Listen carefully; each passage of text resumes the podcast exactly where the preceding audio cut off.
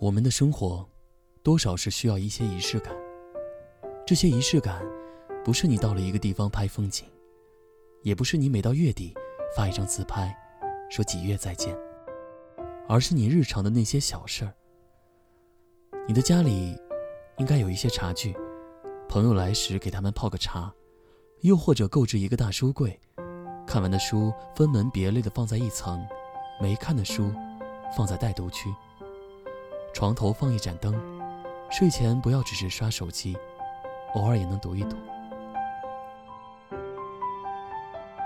如果你恰好在恋爱，每个一起去的场馆门票，每张一起看的电影票，都应该好好收藏。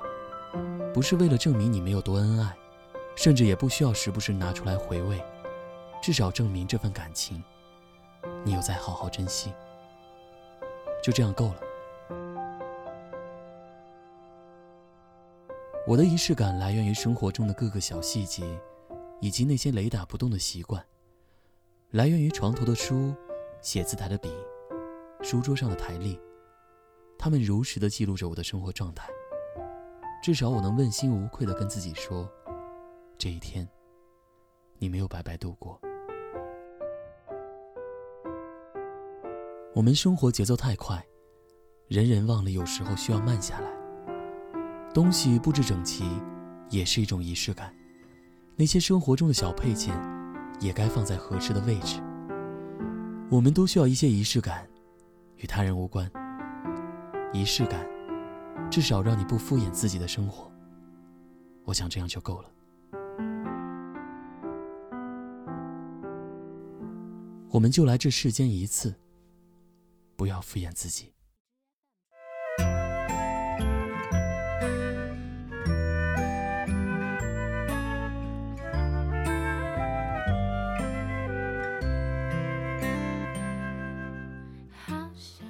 跨年那一天，很认真的思考什么是仪式感。跨年是一场把时间奉为座上宾的仪式，站在这时间的节点，回想一整年，似乎美好的黑暗都化为虚影，介意的、无谓的也都能过去。就是这么一天，让我们能够丢掉旧的皮囊，整装上路。而生活中的小确幸，更像一个小小的仪式，提醒我们该如何存在，如何生活。时间静止的美好。一百米后靠右行驶，转向哈密方向。干草了，这都！怎么这样？怎么这么脏？泥巴，这是国母唱的吗？国母在后面，就是抛砖引玉。国母一会儿唱是吧？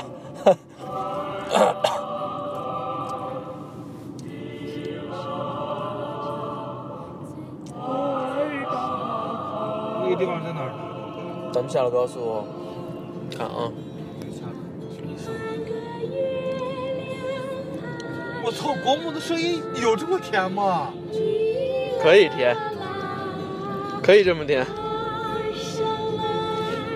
不对呀！就是这种吗？我都听了好多年了。这个国母的声音是很慈祥的那种感觉呀。这国母年轻时候的。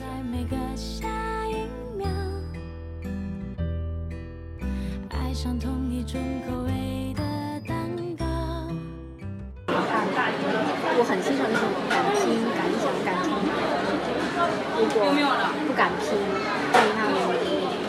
如果不敢想，证明他没有创造力。如果什么都不是的话，你这个人就是一个做自己端天的人。就是一个痴男。所以我觉得年轻人有想法很重要，所以我很欣赏你。你会发现这次回来，我对你就是真的换个想法，我觉得完全。必啊。我知道你原来也很有能力，但是你有能力，只是现在有能力的那个层面。啊。我没有想到你有想法，因为其实我们原来的交集很少，接触都是。我不在那个层面。所以我们的想法就是建立在那个层面。聊也是聊那方面的事情。聊也是聊那方面。然后这次回来，我发现我可以跟你聊很多，我发现你的精神层面和思想层面已经改天换地了，所以让我很惊讶。我觉得是一个很能聊天的人。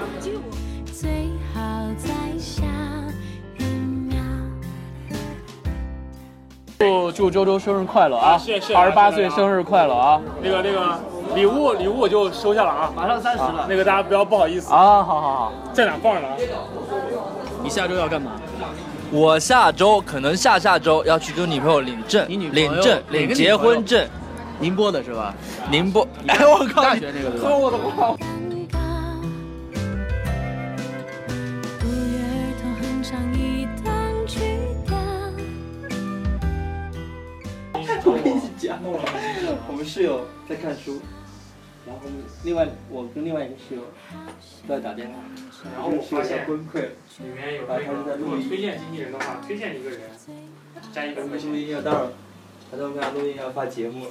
你身边有没有人想做经纪人？我好崩溃啊！左耳朵是这样，右耳朵是那样，哎，我已经崩溃死了。在录音吗？没有没有没有没有没有，在干嘛呢？摇一摇，摇一摇摇一摇一摇，你把手伸那么高干嘛？累。